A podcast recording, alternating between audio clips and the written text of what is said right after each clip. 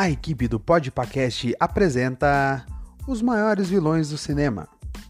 Uma nova série composta por oito episódios. Cada um dos episódios abordará um vilão lendário da sétima arte. Além de mim, seu host Guilherme do Podpacast, teremos grandes convidados, e eles são Álvaro Neto do podcast Revolução Conformista, Davi Arbelo do podcast Catatumbo Podcast, Diogo Coimbra do podcast Trocando de Assunto, Gabriel Martins, do podcast Sete Letras, Guilherme Andrade, do podcast Papo de Calçada, Jonathan Matos, do podcast Créditos Finais, Sandro Cruz, do podcast Debacast, Tiago, aqui do Podpacast, e William Lobes, do Observador Quântico. Essa é a equipe que te levará a uma análise sobre cada um dos vilões mais perigosos do cinema mundial. E o vilão de hoje é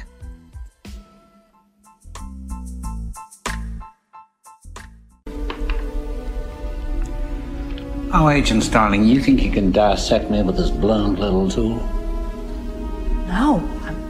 I, I thought that your knowledge. You're so ambitious, aren't you? Do you know what you look like to me with your good bag and your cheap shoes? You look like a rube. A well scrubbed, hustling rube with a little taste. Good nutrition's given you some length of bone, but you're not more than one generation from poor white trash, are you, Agent Starling? You've tried so desperately to shed, pure West Virginia. What does your father do? Is he a coal miner? Does he stink of the land? You know how quickly the boys found you, all those tedious, sticky fumblings in the back seats of cars, while you could only dream of getting out, getting anywhere, getting all the way to the FBI.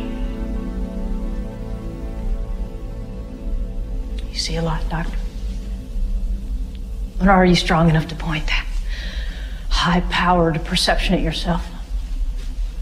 What about it? Why don't you why don't you look at yourself and write down what you see?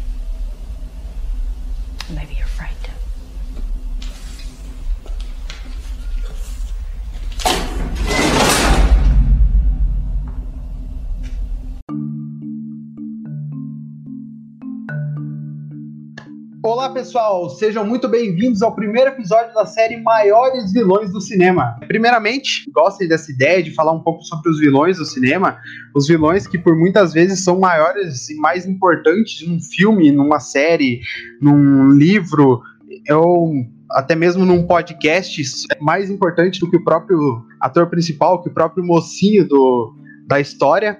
E eu reuni várias pessoas aqui que, que adaptaram, se adaptaram à ideia, curtiram a ideia que eu mandei para elas no grupo que a gente tem no WhatsApp aqui de podcasts e a gente vai fazer uma série aí para vocês sobre vilões.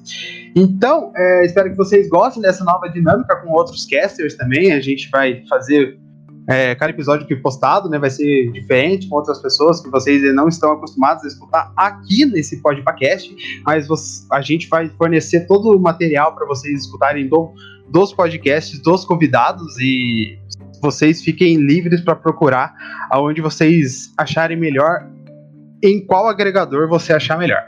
É, se você ouvinte ainda não nos segue nas redes sociais, procure por arroba podpacast no Instagram e no Facebook e fique por dentro de todas as nossas novidades. O pessoal que já segue lá já está meio que por dentro, sabendo um breve spoiler de que a gente está realizando essa série aí para vocês sobre os vilões. Eu sou o Guilherme Estevam, se você ainda não me reconheceu, sou host do Podpacast, o ide idealizador junto com outras pessoas do nosso podcast, e vim aqui para vocês conduzi-los nesse, nesses oito episódios que a gente vai gravar sobre os maiores vilões do cinema. Espero que vocês gostem e eu gostaria de agradecer aos casters que aceitaram o convite. É, vocês escutaram o nome deles aí na abertura. Espero que ficou claro, que todo mundo tenha entendido.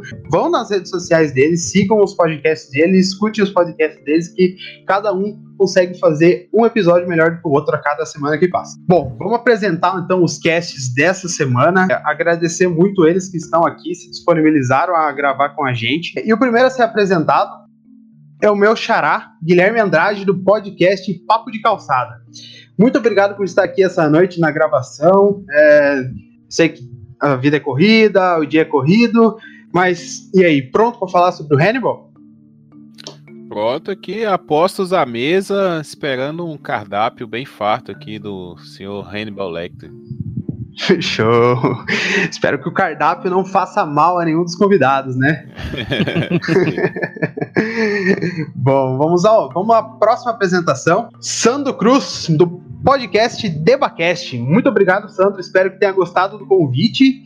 E você, o que acha? Hannibal, o que você acha desse cara? Uma boa pessoa ou você ia desconfiar um pouco dele? Eu acho ele muito bom. Que eu quero muito bem ele, bem longe de mim. é, um cara que não, não é para manter numa rede social aí, né? Um cara para deixar distante da nossa vida, né? Porque qualquer, qualquer coisinha ali ele vai estar tá cortando a gente para servir, né, para as outras pessoas. É ele posta complicado. foto de comida no Instagram, né? É, daí você pensa, quem será que ele marcou na foto, né? Aí fica preocupado, né? E ele, o terceiro convidado dessa noite, William Lopes, do Observador Quântico. Tudo bom, William? Tá quente e eu vim sem jantar. Puta vida. Bom, qualquer coisa, com qualquer coisa, Hannibal Lecter está com o seu cardápio aí distribuindo comidas pra gente, viu? Ou você não aceita um, um, um prato feito pelo Hannibal? Eu não deixo comida no prato, cara. Minha mãe me ensinou assim, então não, não tem jeito. É falta de respeito, né? É falta de respeito. Claro. Né? Bom, agradecer vocês três aí por estar aqui essa noite.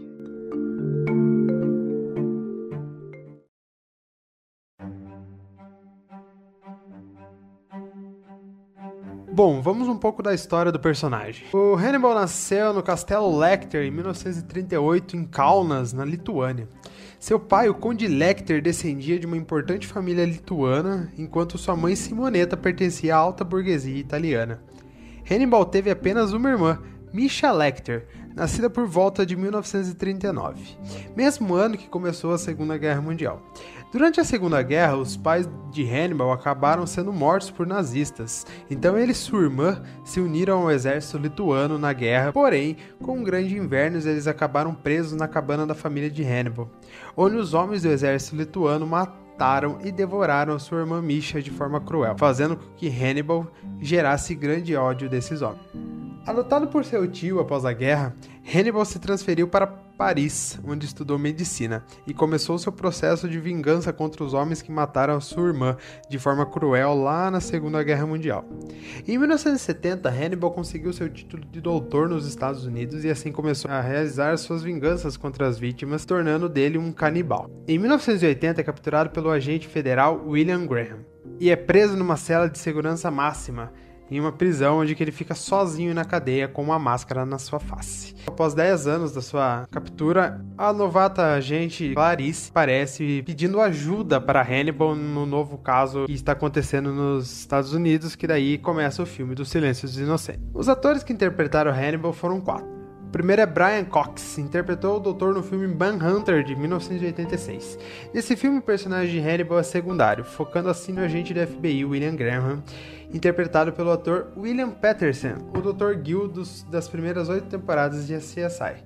A segunda vez que Hannibal apareceu nos cinemas foi no filme O Silêncio dos Inocentes, de 1991, interpretado magistralmente por Anthony Hopkins, que nessa produção imortalizou o personagem em um dos maiores vilões do cinema mundial. Após os Silêncios dos Inocentes, Hannibal volta a aparecer no filme Hannibal, de 2001, que se passa 10 anos após o filme dos Silêncios dos Inocentes. E em 2002 é lançada a última aparição de Hopkins como o famoso Dr. Canibal, Dragão Vermelho, que narra a história de como Lecter foi capturado por William, o agente federal da FBI, interpretado pelo grande Edward Norton. Em 2007, foi adaptada a última e primeira aventura de Lecter, contando os primeiros passos e as loucuras de Doutor.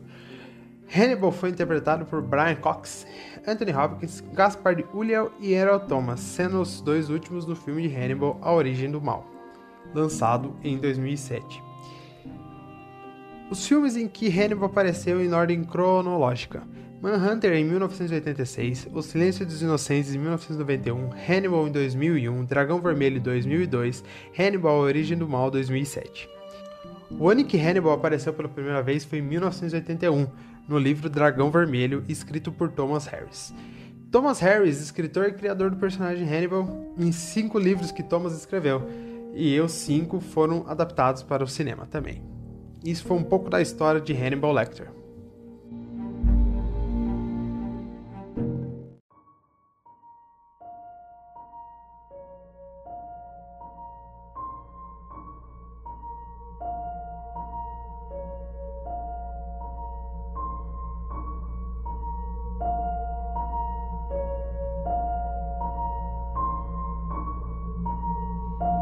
Que, que me fez pensar essa nova série sobre os vilões? Muitos, muitas pessoas que vêm assistindo o Coringa, né, ultimamente, que é o vilão, que foi o, o último lançado aí, o último que fez mais sucesso, fez um burburinho aí no mercado de cinema, no mercado de, do audiovisual, é, vem falando que o Coringa em si, se fosse só por ele, é, ele não seria um, um vilão de fato que. Como que eu poderia explicar melhor? Ele não. Ele só é o que é por causa da sociedade, por causa do, do que. da família, por causa do. Do, do que o mundo é, fez para ele, né? Muita gente fala que é isso, e não porque ele simplesmente ele ele foi criado desse jeito, nasceu desse jeito e começou até as ideias que o Coringa tem que todo mundo conhece. E vocês, o que acham? A sociedade impõe é, que, que, o, que os vilões se tornem esses essas pessoas maléficas que produzam mal, esse tipo de coisa? Cara, é, é uma coisa muito complicada, né? A gente, até quando saiu mesmo o filme do Coringa, e até um pouco antes que teve o, o Vingadores é, Guerra Infinita, né? Que o Thanos é um filme sobre o Thanos, na verdade, não é sobre os Vingadores. Sim. É, também gerou um pouco essa questão, né? Será que o Thanos estava certo, estava errado, né? Errado. Assim, é, é meio complicado, porque a sociedade ela é igual para todo mundo, né? É, sim, para mim, para você, o que difere são os nossos pontos de vista.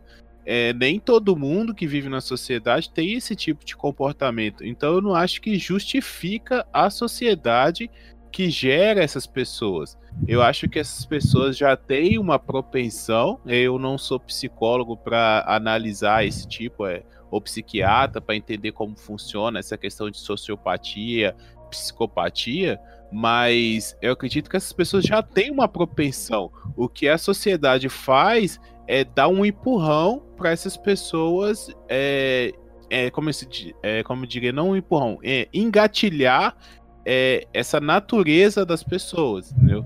Então acho que a sociedade é, ela é cruel, sim, ela é, não é fácil, é todo dia matar um leão, mas nem todo mundo vira psicopata por causa disso.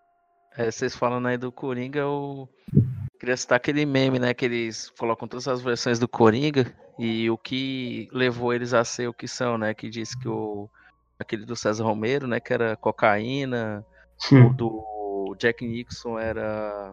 Acho que era maconha, não, não lembro. O do Jared Leto, que era heroína. E esse último Coringa era 44 horas de trabalho semanal. É. Por isso que ele é o pior. É. Ele morava na China, né? No, no fundo da China lá. Hum. É eu, verdade. Eu discordo Não, um a rotina daqui já é pesada também. É, sim, é sim, também. também. Quem é Uber aí sabe bem. É. é. assim, eu, eu, quero discordar um pouco da, dessa coisa do. A, a sociedade é a mesma para todo mundo, sim. Porque a, as distorções sociais vão contra isso, né? Assim, a gente tem uma sociedade que não é sequer parecida para todo mundo. Assim, você tem regimes de exclusão que são brutais para algumas parcelas da sociedade, como sei lá, quem mora na favela, por exemplo, pode tomar um tiro vindo de um helicóptero a qualquer minuto. Do nada, a qualquer minuto. Então isso gera uma tensão permanente que causa dano, pode causar danos a longo prazo? Acho que a gente não pode desconsiderar isso. A gente não pode desconsiderar, por exemplo, que sei lá, o Japão tem uma taxa de suicídio muito acima do normal, né? normal. É. Então, assim, ou, ou, você diz que é algo genético que os japoneses têm, ou você admite que é uma questão social da cultura deles, de, de ter um, um, uma coisa de desempenho muito forte, né? O, o, o jovem tem que passar nos, nos, testes lá, senão ele não consegue nada na vida, e, e várias questões. Você pega, sei lá, os Estados Unidos tem mais de um mass shooting por dia, se você for pegar os dados dos últimos anos. Sim isso vem de um, de, de um adoecimento mental causado de, de, forma muito drástica e muito concentrada. Então, então assim, é, para mim parece claro que a, a, sociedade sim tem um papel fundamental no adoecimento mental de muitas pessoas. É, posso ter uma réplica? Claro, claro. É, Sempre aberto. Sim, eu concordo com isso, sabe? O que eu disse é, é justamente que a sociedade ela tem um ponto de engatilhar, né? Se a pessoa ela tem um, uma propensão maior a isso, uma predisposição, a, né? Uma predisposição maior, é, a sociedade com toda a sua carga ela vai engatilhar isso. É, e lógico que existem sociedade e sociedade. A gente não pode pensar na sociedade como uma coisa só, homogênea. Né? A minha sociedade, a minha realidade é diferente da de vocês três aqui. Então Sim. eu não posso nunca comparar a minha vida com a vida de ninguém, porque eu sei a minha vida e vocês sabem a vida de vocês, né? É, o que eu digo é o seguinte, é, e aí eu, eu jogo um pouco para minha área, que eu sou de área de exatas, e a gente estuda muito estatística. Se a gente pega estatisticamente, né, se você pega um bairro, uma comunidade, uma favela, né, já que foi citada a, a situação da favela, é, se você pega uma favela, você vai ter ali pessoas é, que têm uma disposição ao crime, né, que enxergam no crime uma saída, né? E aí eu não condeno ninguém, são vivências, é, são escolhas de vida, ou às vezes nem escolhas são, né? É uma, é uma pessoa que é levada àquilo ali, e pessoas que vão totalmente ao contrário, né? Até eu penso assim, é, casos, por exemplo, de doenças como alcoolismo, vícios, né? Às vezes você tem numa família uma pessoa que é propensa ao vício e né, vão colocar dois irmãos, um é propenso ao vício e o outro nem gosta de experimentar nada de bebida ou seja lá qual droga for, sabe? Então, assim, eu, eu acredito que existam pessoas com predisposições, e aí eu volto a dizer que eu não sou especialista na área, sou de outra área, mas é, eu acredito que a sociedade dá esse empurrão, sabe? Então, é, é uma coisa muito, é, sim, muito longa para a gente discutir, sabe? Mas eu acredito que é bem por aí. É, no, no caso do, do Hannibal, né? Sim. Foi, foi citado Coringa, que, que tem vários. Mas a, o principal foco dele mesmo realmente é a questão da vida dele. É, no Hannibal, por ele ser um psiquiatra, é, ele meio que já é envolvido com esse meio de pessoas que já tem algum transtorno e. É, no, as, é, tinha aquela novela da, das Índias e um dos personagens era um psiquiatra e na novela abordava também uma personagem que ela, que ela tinha né, o transtorno de psicopatia e eles falavam muito sobre as características, o que levava a pessoa a ser psiquiatra. Então, assim, eu acho que no caso do Hannibal, a vivência dele com pessoas que já tinham um transtorno, algum tipo de transtorno, também influenciou diretamente, né? Pode-se dizer. Sim, a Sim. própria Sociedade Brasileira de Psicologia recomenda que todo é, profissional da área de saúde mental, psicólogo, psiquiatra, ele também tem que ter apoio. Ele, tipo assim, o psiquiatra ele é obrigado a ir num psicólogo. Sim. Obrigado é. não, né? Porque, obrigado não, porque o conselho não tem poder de obrigar ninguém, mas é recomendado. É aquela história, te ajuda a ajudar, né? É. Eu te ajudo é. a se ajudar e ajudar os outros também. É. Mas, mas é uma coisa que faz carga, né? sentido. Né? Uhum. Ah, mas a carga que um psiquiatra, assim, porque existe o psicólogo, né, que é o terapeuta, e o psiquiatra, que é o médico. Então a carga jogada em cima dele é talvez seja até maior do que a do do psicólogo, porque o psicólogo pega aquela pessoa que está passando por um problema. O psiquiatra não, ele já pega o cara doente, é o cara que tá lá amarrado porque se soltar ele, ele vai matar alguém, ou, ou já está em um alto nível de, de, sei lá, uma dependência química assim, acima do normal. Então ele já trabalha diretamente com os piores casos, né? Sim, é, só lembrando, ele não é só psiquiatra, né? Ele é especialista não. em perfil psicológico de criminosos. Sim.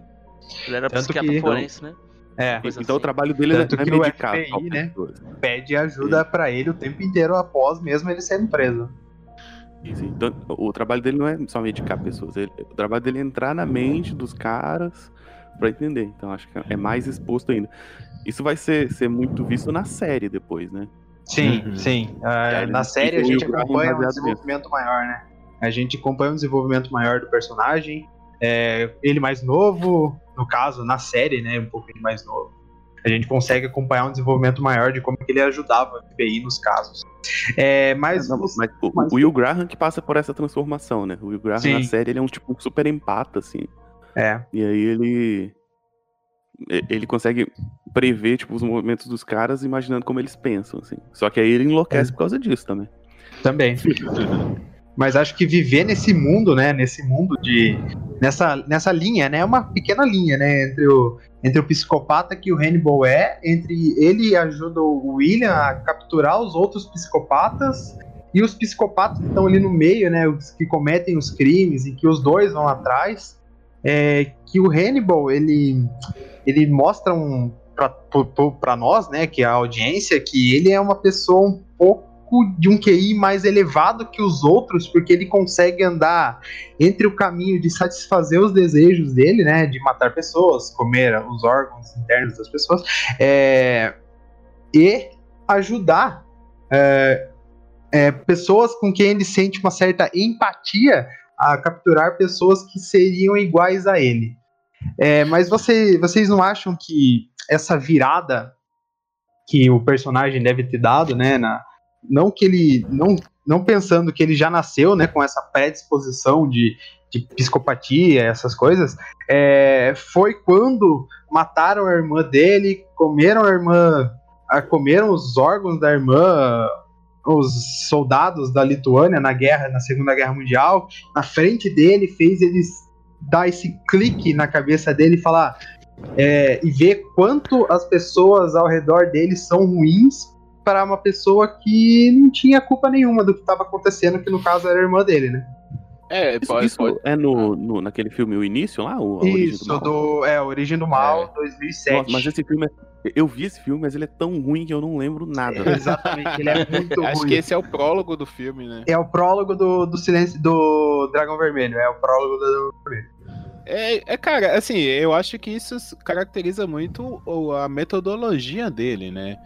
o, o que que ele dá o é, todo psicopata ele tem um, uma metodologia, né? É o que faz a, a linha de, de trabalho, vamos dizer entre aspas, né? A, a é, ele trabalha de, no estilo próprio, né? É, até tem uma série bem interessante, a Mind Hunter, né? Que tem na Netflix, que trata muito sobre isso, o estudo da mente dos psicopatas, né?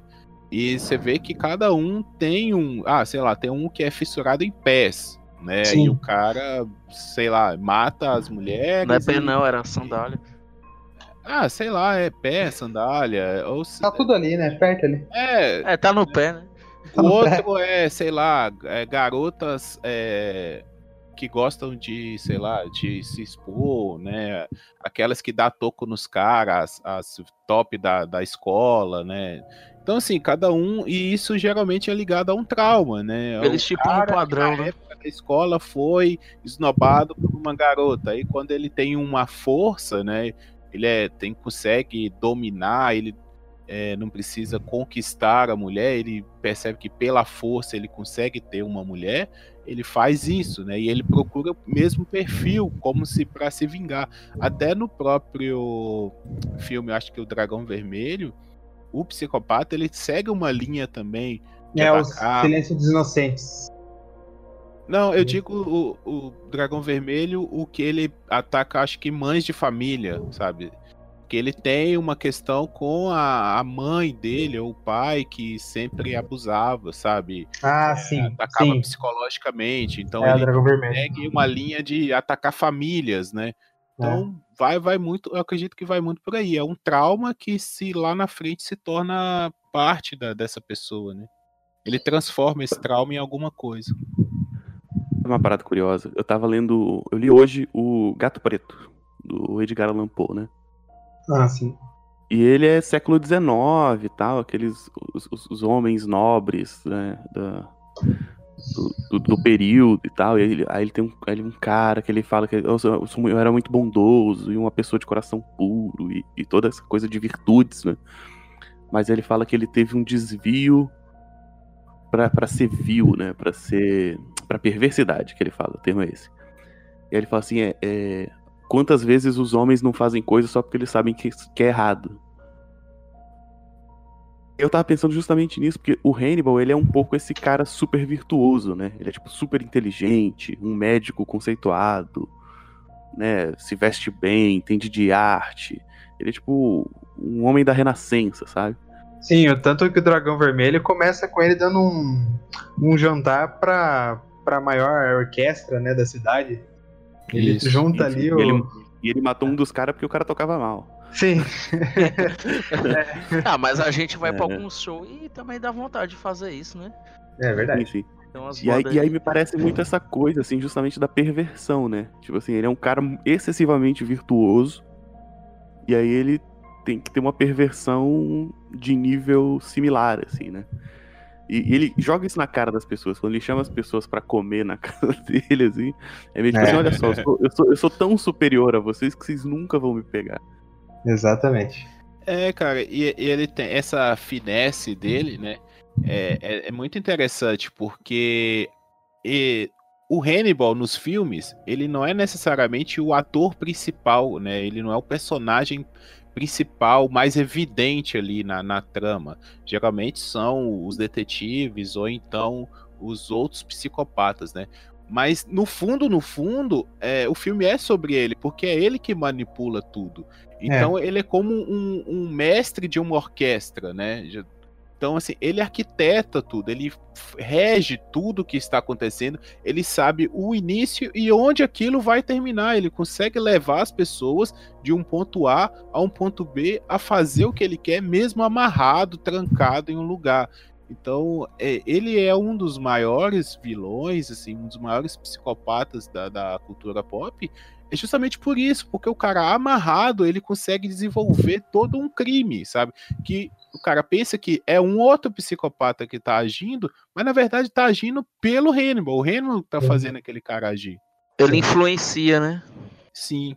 Ele é um grande manipulador, né? Eu acho que ele nem influencia, acho que ele, ele, ele, ele dá um jeito de controlar as atitudes que a pessoa toma. Aí, ao redor dele, né? No caso do, do Dragão Vermelho, né? Que é o primeiro filme, ele influenciou tanto o William, né? Que é o agente da FBI, a, a ir atrás do cara e fazer certas coisas que o Hannibal estava conseguindo influenciar o serial killer a ir atrás do, da família do William para tentar machucar o William e, e para o Hannibal sentir algum prazer né, e, nele. E, e, no Silêncio dos Inocentes, ele manipula tanto a, Cla a, Clarice que ela consegue, claro, prender o, o, o serial killer, né? Mas é, ele acaba escapando, né? Da cadeia no mesmo momento que ele tá ajudando a FBI. Ou seja, no momento em que ele tá sendo mais vigiado, ele conseguiu fugir da cadeia, fugir da prisão. Mas a, é, a, a fuga ele escapa no final um... do Silêncio dos Inocentes ou no começo do Hannibal? É, no final do Silêncio dos Inocentes. A fuga dele da cadeia é uma coisa que ele tramou a longo prazo. Se, se a gente for assistir o. prestar é, atenção em todos os detalhes. Porque ele, ele mentiu para todos os personagens no, do lado dele, né? Ele mentiu para todos os personagens. Os personagens começam a levar ele de um ponto A pro, pro ponto B. Quando ele chega nesse ponto B, ele vê que a, a cadeia dele tá um pouco menos, menos segurada, com menos policiais ele consegue influenciar dois policiais e ele consegue escapar da, dessa, dessa prisão que tinham colocado ele. Aquela uhum. fuga dele é espetacular. É genial, assim, genial. Uma das melhores, acho que, do cinema, se for ver. Mata o cara com osso de carré, né, bicho? Sim.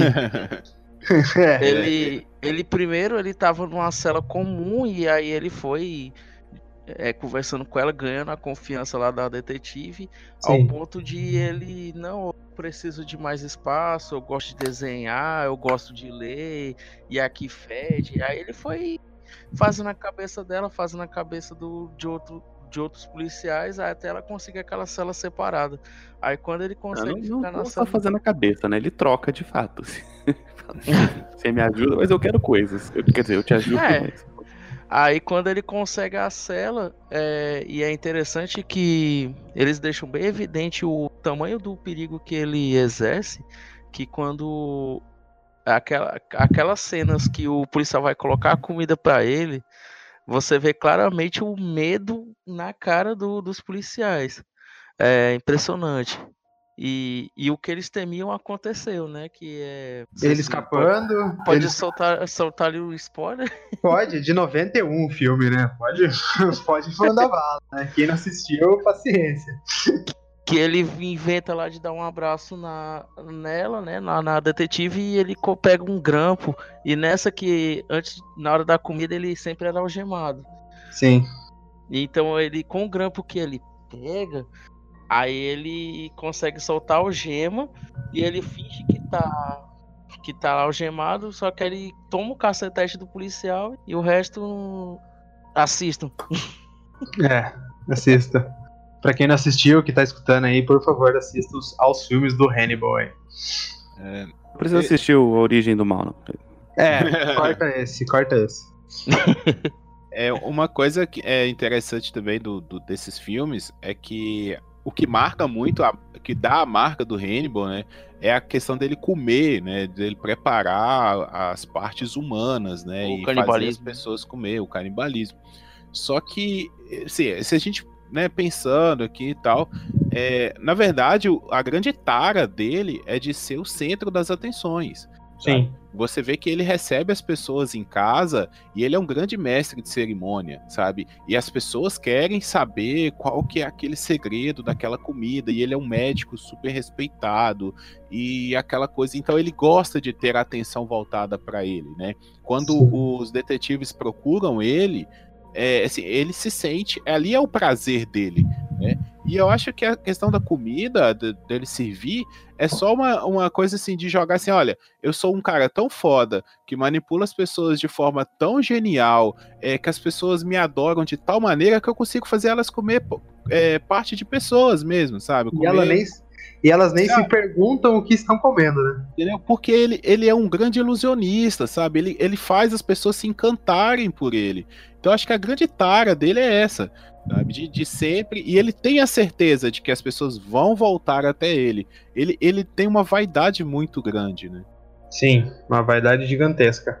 E, e, e uh, daí volta a pergunta, né, que eu fiz lá no começo: se a sociedade molda os, os, os serial killers.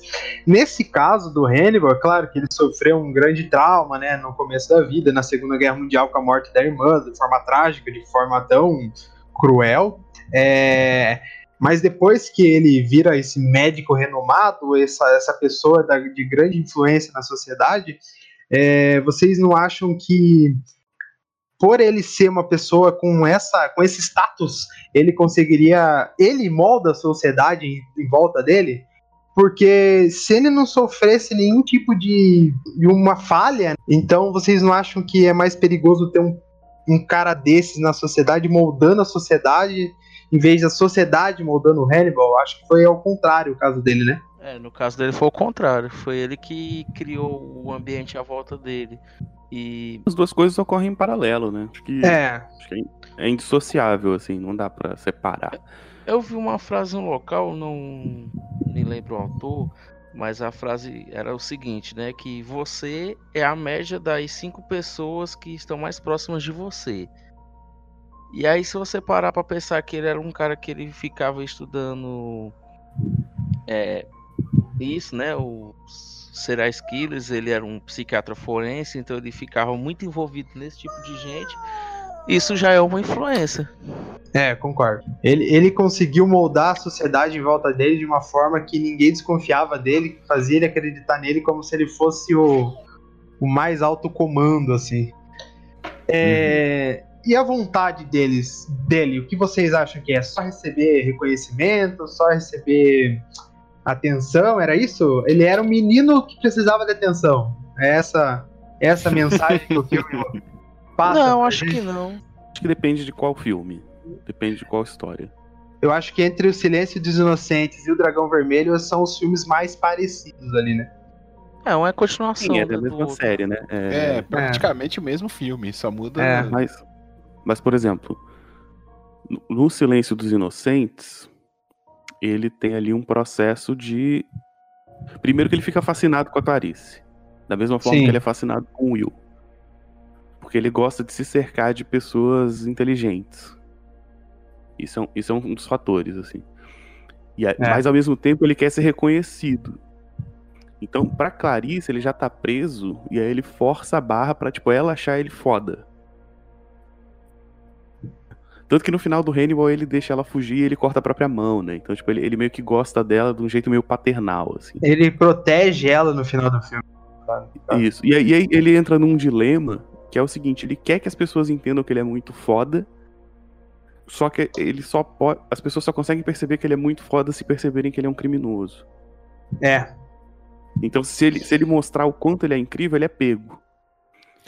É, é esse, esse, lance da, da vaidade dele, às vezes chega no limite, né? né? Pensando até na própria série, que a gente tem ele praticando verdadeiramente os crimes, né?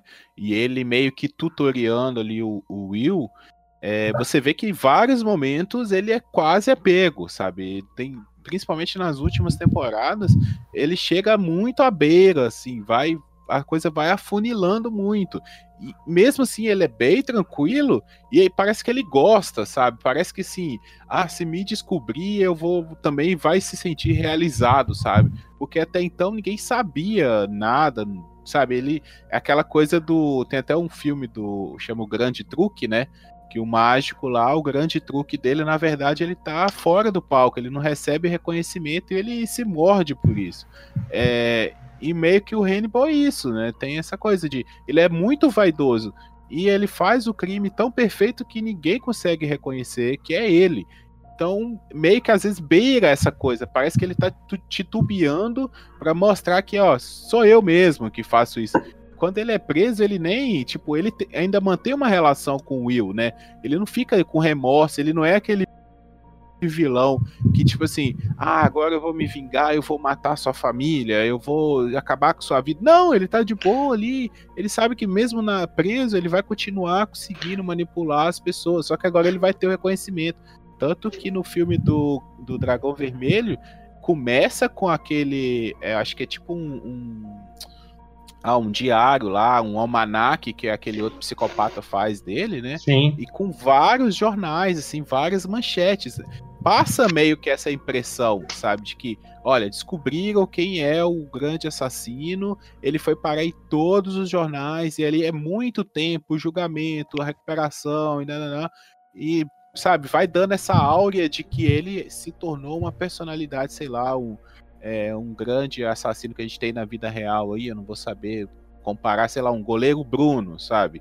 Que só se falava dele numa, numa certa época, ou a Van Richthofen lá, esse tipo de personalidade. Sim. Mas isso aí que você falou é justamente a grande diferença de um psicopata e um homicida, né? Porque o, o homicida, né, o cara, o assassino, ele é impulsionado pelo momento. E, e, o psicopata não, é, é, é mais um. Pra ele é só é mais um dia, tipo. É. só vai pegar... dificultar um pouco mais, né? Ele estando preso. Mas aí os, os próprios policiais já conseguem identificar, tipo, na, no depoimento. É, o cara tá lá sendo é, interrogado e aí, não, peguei lá, o, não gostava dele, matei ele e tal. O cara fala assim, tipo, é como se ele estivesse narrando, sei lá, novela. E o. E o. Quando vamos supor um cara que, sei lá, por ciúme matou a mulher, aí o cara. É, eu não queria ter feito isso, não sei o que. Eu tava com raiva e eu bebi e tal. Então a diferença é essa, né? A falta de, de sentimento. Sim. Eu matei e pronto. E o outro não, o outro se arrepende. E o psicopata não, não. Matei. Não gostava dele, matei. É, acho, acho que o Hannibal ele demonstra como um psicopata age em Pois é, e nessa diferença do, do entre o psicopata e o homicida, é, em uma da, das análises assim do, do, comportamento dos psicopatas, né, que o, foi criado pelos próprios psiquiatras, é, tem uma característica bem interessante que é que eles têm uma sede por adrenalina. E lá no filme Hannibal, né, no que, no que fecha o ciclo de filmes, é, tem uma cena bem interessante lá quando ele. Que de todas as vítimas dele, tem um que escapa. Sim. Acho que. E aí, esse cara que escapa, apesar de toda a tortura que ele fez, né? Que era. Ele, ele tinha esse uma coisa que a gente não comentou aqui é que ele todas as vítimas dele, né, que o Guilherme falou é dos padrões que, que os psicopatas criam, ele sempre ele pegava gays, né? Ele saía como homossexuais e levava para jantar aquelas comidas exóticas lá dele. E ele torturava o, os rapazes, né? Ele seduzia, torturava e, e matava. E aí esse esse coitado aí, né, que sobrevive, que ele tem a ele usa até uma máscara por, pelo pela tortura dele, era bem interessante porque ele amarra o cara, né, e aquela cena do, dos tubarões é incrível. Que ele que ele fica cortando o rosto do cara e embaixo sim, sim, tem um é. tanque com tubarões e quando o sangue cai e os tubarões começam fica louco e ele olhando aquilo e ele a gente vê a cara de prazer. O Anthony Hopkins é um puta de um ator, diga-se é. de passagem, e a cara de prazer que ele faz quando ele vê os tubarões brigando pelo sangue do cara, aquilo é fantástico. O, o ator ele consegue transmitir uma verdade, né, uma a vontade mesmo do que o personagem estava sentindo naquele momento. Eu acho que a maior virtude do Hannibal em ser um dos maiores vilões do cinema ter sido interpretado inter, interpretado por Anthony Hopkins, porque é um puta de um ator. E o cara é foda, mano. O cara, é, é foda demais. Vocês viram esse último filme dele aí? O Dois Papas? Ainda não, ainda não. Ele, ele também interpreta muito. Eu passou um dia desse uma reportagem, aí mostrou lá o Bento XVI, eu, aí, aí eu vi, eu falando, cara, ele do mesmo jeito do que, que apareceu o Papa de verdade, se você ver o filme, é, o cara tá do mesmo jeito, Sim. até a cara é igual, mano. Anthony Hopkins é foda. Bom, então falando tudo isso de psicopatia, de loucura, de como o Hannibal é, de como ele trata a sua sociedade em si, de como ele consegue influenciar as outras pessoas, a gente vai falar um pouco sobre as, as qualidades ou, digamos, as suas manias, né? Que vai saber se ele tem qualidade, né? Tem gente que acha qualidade. que é qualidade, né? É. Tem gente que acha que é qualidade, né? A é... qualidade não é só positivo, não, mano. A gente usa é... essa palavra errada. É verdade. Ele tem, ele tem, uma, ele tem a qualidade de conseguir influenciar pessoas para fazer o, o bem a ele mesmo, só a ele, né? Ele só importa a ele, ele naquele momento. E aí, o que vocês acham, né? Toda essa, essa discussão que a gente teve de, de sociedade, é, vocês acham que, a, que a, o incentivo dele é passado é passado de verdade para o público? Ele consegue porque hoje a discussão, né, o como fazer um vilão. É, as pessoas primeiro fa fazem a pergunta: qual que é o incentivo dele, né? Qual que é o clique que ele quer fazer? Que um vilão sem o seu propósito é um vilão ok, né? E vocês acham que as qualidades, que o propósito do Hannibal é passado de forma de forma assertiva no filme que faz ele se tornar um grande vilão? E não, é... dá para tirar essas conclusões, algumas coisas que a gente veio falando mas eu acho também que ele funciona muito bem por ser misterioso, assim. É, e eu acho que isso tem muito a ver com o fato dele ser um analista de, de perfil psicológico, né? E aí eu acho que, acho que no Hannibal mesmo alguém fala assim que tentaram analisar ele e não conseguiram. É, é verdade. Então, isso prova ele que ele fez um bom um... trabalho, né? É. É, ele sabe dar uns dibres nos caras assim, ah, vou matar alguém aleatório aqui só pra quebrar o pradão, sabe? É, e, e, ele tem, ele é muito técnico nesse aspecto, assim. Uh, acho que na série, além da coisa dele querer ser reconhecido por ser super inteligente e super incrível, tem um fator homerótico também, né? Sim. Falou uma tensão sexual foda ali entre ele e o Will Graham. É, eu acho que nunca foi explícito, né, na, nos filmes, nem na série, mas eu acho que ele era homossexual. Ele sentia um, um certo é, um certo apego ao Will. Ele sente também pela Clarice, mas acho que é mais paternal do que afetivo. É, e como o Sandro disse agora há pouco, os, os, as vítimas deles, né, eram sempre homens que eram gays assumidos também. Eu acho que ele, é, eu acho que ele consegue entrar mais fácil na cabeça de pessoas que se abrem mais a ele, né? Ele, uma das qualidades dele é essa, tanto de psicólogo quanto de psicanalista, a pessoa precisa entrar na cabeça da pessoa para entender o problema da pessoa e tentar ajudar a pessoa. No caso, ele não conseguia ajudar, né? Ele não queria ajudar, ele queria só levar a pessoa ao fim, ao, ao fim do túnel, para ele conseguir fazer o que ele queria, o que ele queria fazer. É, eu, eu, concordo nessa parte aí. Eu acho que é muito difícil você ler o, o Hannibal, né? Ele é, ele é muito misterioso. Mas é, também acho que a grande intenção dele é, é encontrar pessoas próximas a ele, assim, no, no, intelecto, sabe? E tentar quebrar essas pessoas. Eu acho que a grande diversão dele também passa por isso. Por ele, tipo, olha, esse cara aqui é muito inteligente, essa mulher aqui é muito inteligente. Eu, eu vou quebrar, sabe? Eu vou manipular até essa pessoa não aguentar mais, sabe? Até essa pessoa é, cometer um crime, cometer alguma coisa que vai marcar a vida dela, né? Como a vida dele foi marcada. Então, assim, eu vejo muito essa, essa diversão dele, né? Ele, ele se diverte muito com esses joguinhos. Então, passa por, por querer quebrar as pessoas, tanto que quando são pessoas é, que não têm um intelecto tão grande quanto o dele, ele despreza, ele apenas usa, manipula, assim, é, mata e come as pessoas, sabe? É. Ele não, não tem a, esse carinho que vocês estão descrevendo por esses personagens, esse é, afeto, é por personagens que ele admira também, porque ele admira as pessoas. Então, quando ele encontra esse tipo de pessoa, eu acho que ele, o grande objetivo dele passa a, eu vou tornar essa pessoa igual a mim, sabe? Eu vou fazer essa pessoa ser igual a mim. Na série do Hannibal, o, o Will, ele chega muito perto a se tornar o que o Hannibal é. Sabe, ele várias vezes ele quase quebra, tanto que ele vai parar no, no manicômio, sabe? Então, eu acho que é por aí também. O objetivo dele é quebrar as pessoas, é tornar, é, sei lá, fazer as pessoas sentirem o que ele sente.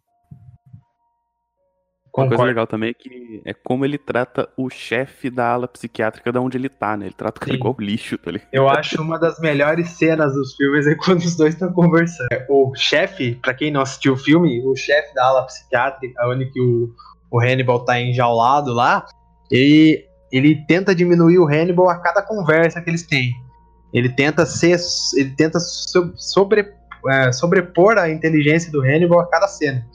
Só que o Hannibal é tão, é tão esperto nesse sentido que ele, mesmo ele sabendo que o cara tá querendo colocar ele para baixo, ele consegue dar um pulo para cima e colocar o cara para baixo.